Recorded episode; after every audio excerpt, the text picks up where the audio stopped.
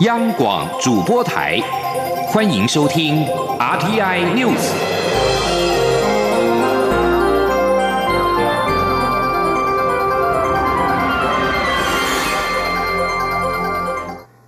各位好，我是李自立，欢迎收听这一节央广主播台提供给您的 RTI News。台湾购买的一千万剂 COVID-19 AZ 疫苗中，已经有十一点七万剂到货。何时会开始接种，备受社会关注。中央流行疫情指挥中心指挥官陈时中今天表示，因为是第一批到货的疫苗，指挥中心保持谨慎的态度，等到食药署完成检验、提出报告之后，才会开始施打。另外，台湾今天新增七例境外移入 COVID-19 确定病例，分别自印尼跟菲律宾入境。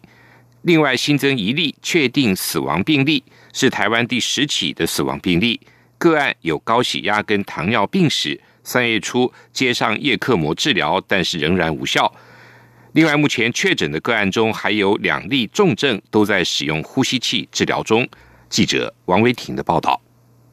中央流行疫情指挥中心六号宣布新增七起 COVID-19 境外移入病例，分别是自菲律宾和印尼入境的移工。指挥中心也宣布，台湾新增一起死亡病例，死亡的案九三五是六十多岁台湾籍男性，这也是台湾第十起武汉肺炎死亡病例。按九三五去年一月到缅甸工作，去年十二月二十四号于缅甸发病，二十九号确诊，三十号住院治疗。今年一月二十七号症状缓解后出院，后续因再度出现呼吸困难，二月三号于当地住院治疗，二月七号搭乘医疗专机返台，入境后收治住院隔离治疗。中央流行疫情指挥中心专家咨询小组召集人张尚纯表示，按九三五。虽然二月八号第一次检测的 CT 值较低，但之后检测就上升，整体看起来并无二次感染的情况。张尚纯也说，按九三五有高血压和糖尿病史，对于痊愈较为不利。三月初曾使用叶克膜抢救，但仍然无效。张尚纯说。那到三月初的时候就没有办法再继续维持，就开始使用叶克膜。嗯，在我们用了抗病毒药物，用了类固醇，那也也用了免疫球蛋白等等的。那可是最后还是没有办法。那一部分原因当然是因为他的年纪也是比较大的。那 也此外，这他有糖尿病、高血压，在我们过去的分析统计里面，我说国内外的分析统计里面，都是可以看到高血压、糖尿病都是预后比较差的一个呃危险因子。张尚纯表示，按九三五在缅甸住院后，今年一月快筛检验呈阴性，加上症状稳定，缅甸医院同意出院，但是出院后没几天就开始喘。张尚纯进一步表示，目前确诊病例中还有两例为重症，都在加护病房使用呼吸器治疗中。中央广播电台记者王威婷采访报道。国产 COVID-19 疫苗正在进行二期的临床实验，却传出。目前六十五岁以上高龄者的收案进度落后，恐怕影响既定疫苗的施打进度。卫福部部长陈时中今天对此表示，未来会是科学数据，可以考虑先开放，让其他年龄层先施打。陈时中说。对，这里面我们看起来就是一般年龄层的这进度，我们不会说是全部都完成，我们当然是能够希望全部都完成，好才来哈做一个开始，好，但是我们的 EUA 也可以选择不同的年龄层，就让它先上路，只要是科学的数据是完整的，我们让它先上路，当然我们还是希望能够同时的上路了哈，那这样对高龄者的保护是会比较好。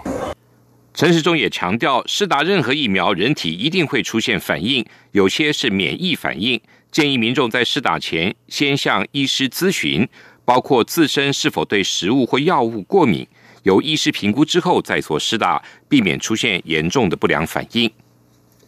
真爱早教公投第二阶段连数突破了五十万份，政府高度重视。农委会主委陈吉仲八号将跟环保团体沟通。对此，行政院长苏贞昌今天受访时表示，这是环保跟环保之间的抉择，政府的态度始终是希望全力保护早教，而且兼顾稳定供电。记者王威婷的报道。早教公投第二阶段联署达到门槛，府院党启动多管道沟通。曾经研究早教议题的农委会主委陈吉仲，八号将与抢救大谈早教行动联盟召集人潘中正、台湾公民参与协会理事长何宗勋等人当面沟通。早教议题延烧，行政院长苏贞昌六号受访时表示，这并非经济与环保的对抗，而是环保和环保的抉择。政府的态度始终是尽全力保护早教，同时稳定供电。苏奎表示，蔡英文总统上任后缩减第三天然气接收站的开发面积，未来也会成立基金，尽全力保护早教。苏贞昌说：“啊，这个议题。”不是经济跟环保对抗，而是环保跟环保的抉择。政府的态度始终就是希望能够尽全力保护早教，同时一定要稳定供电，因为电也是民生、工业、科学园区所绝对必要的。那我也会请相关部会持续的和民间大家关心问题的人士来沟通。一定尽量让大家完整的知道资讯。水情告急，苏贞昌表示，政府盘点全国战备水井，已经启动一百多口，希望能解决民生用水需求。苏奎说，经济部水利署等单位去年就开始准备水情应应工作，包括前瞻基础建设中海水淡化、水库清淤等工作都发挥效果。苏贞昌呼吁民众节约用水，因为老天何时下雨还不知道，只有做好节水，才能撑得更久。中央。广播电台记者王维婷采访报道：身兼民进党主席的蔡英文总统今年傍晚出席二零二一会做事国务卿研习班的成果发表跟结业式的时候表示，改革并非三言两语就能做到，改革必须对政治有现实感，也要在各种利弊得失之间做出权衡。总统期许年轻世代成为一名精炼的改革者，既能保有价值理念，又能理解政治现实，这才是台湾需要的政治人才。记者王维婷的报道。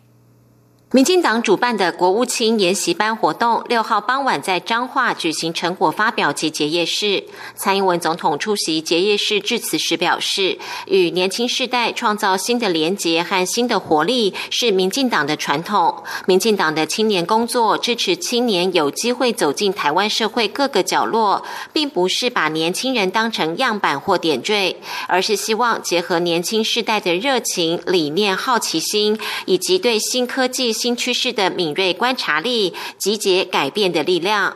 蔡总统以推动彰化成为风光大县为例，指出发展风电与光电固然可以创造干净的能源，但是也可能排挤渔场或农地，必须在兼顾环境生态跟农渔业发展之间仔细权衡沟通，找出最适当的方案。蔡总统表示，他期待年轻世代可以成为更精炼的改革者，这才是台湾需要的政治人才。蔡总统说。我要进一步的期许大家开始学习，成为一名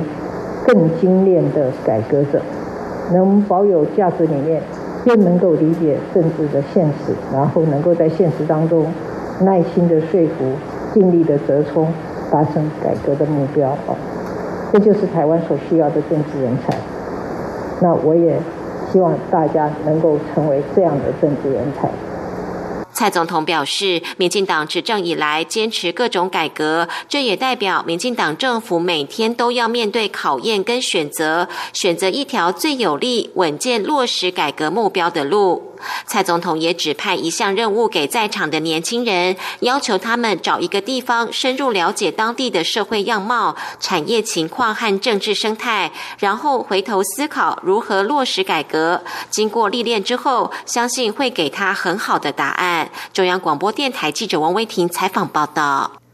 国民党智库副董事长连胜文日前表示，开始考虑竞选党主席。媒体报道，连胜文近日分别拜会了前高雄市长韩国瑜跟前国民党主席朱立伦。连胜文今天受访时，媒体追问此举是否要结盟反江，连胜文表示，国民党不是专政政体，这样的说法不合理。他说。所以不会是只有一个议题，有很多的不同的议题在讨论。他去找韩市长的时候，他有提到鼓励你选党主席的事情吗？呃，这几位大哥其实一直都很鼓励我们做很多事情哈。那我想我们对他的态度也是一样，不管他们是在位置上或不在位置上，输或赢，我们都是非常尊敬他们的。因为在我们字典里面没有“现实”这两个字，所以他们对我们的各种的指导，我们都非常乐意的接受。台湾首部以植物采集为主题的漫画《采集人的野帐》出版之后大获好评。出版社特别在台北植物园内的古迹蜡叶馆推出了《采集人的野帐》漫画展，即日起展出到四月十八号。记者江昭伦的报道。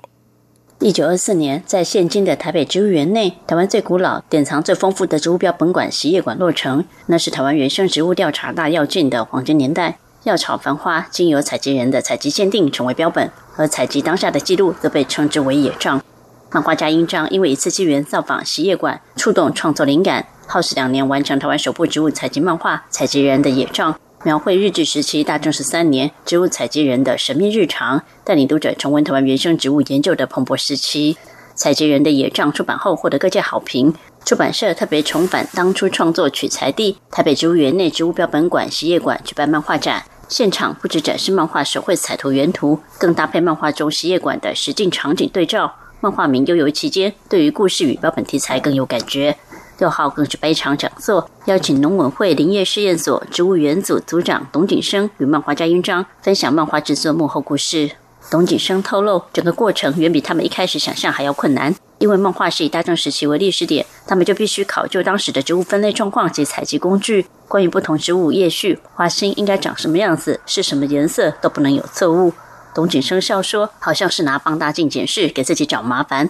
而且几乎整个植物园大部分的研究员都投入协助，并提供许多故事作为漫画家创作养分。后来看到漫画家画出来的成果，感觉还真做对了一件事。”董景生说：“我们两边都很幸运的用。”企业馆，然后用那个台北植物园作为一个一开始取材的地方，因为这里真的就是台湾分类学的起源地。那所以，呃，我们当然也就保有比较多的知识在这个上面，让他的故事背景能够更鲜活，至少对生物学家都能够接受。双方合作以后，觉得哎，好像做对了一件事情。漫画家英章透露。最初创作时就想过，希望有机会回到台北植物园或实业馆办活动。如今目标达成，真的很开心。英章说：“我是说，在选这个场地的时候，就有一个类似这样的企图心，就是因为毕竟我是以这边为。”那个故事背景，所以我会希望就是将来有有办法，就是你的故事有做起来之后，这个 IP 有做起来，可以回来跟那个拉野馆合作，他们办一些活动还是什么的。就是这是我那时候就确实有往这个方向想，所以就是那时候老董老师提案说想要做这样的展览，我就有一个成功的感觉。印章透露，采集人的野帐已经在进行第二集创作，希望至少能出版到五集。毕竟植物标本采集故事还有很多，有充分的素材可以让他尽情发挥。中国面台记者张超伦台北采访报道，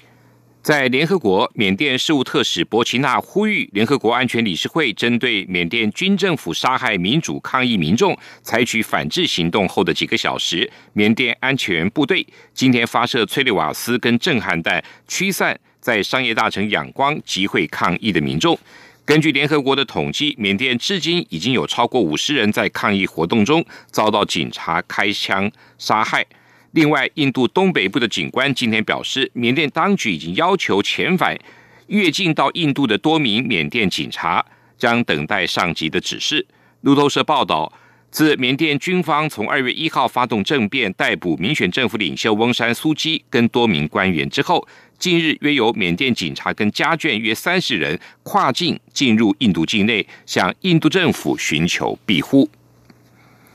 根据美国总统拜登规模高达一兆九千亿美元的抗疫纾困案，美国联邦参议院今天批准了一项民主党的妥协版本的失业救济措施。凡受到疫情影响而失业的劳工，每周可领三百美元的补助，到九月六号。这项修正案取代了稍早参议院采纳的共和党的版本，也就是失业救济发放到七月十八号为止的方案。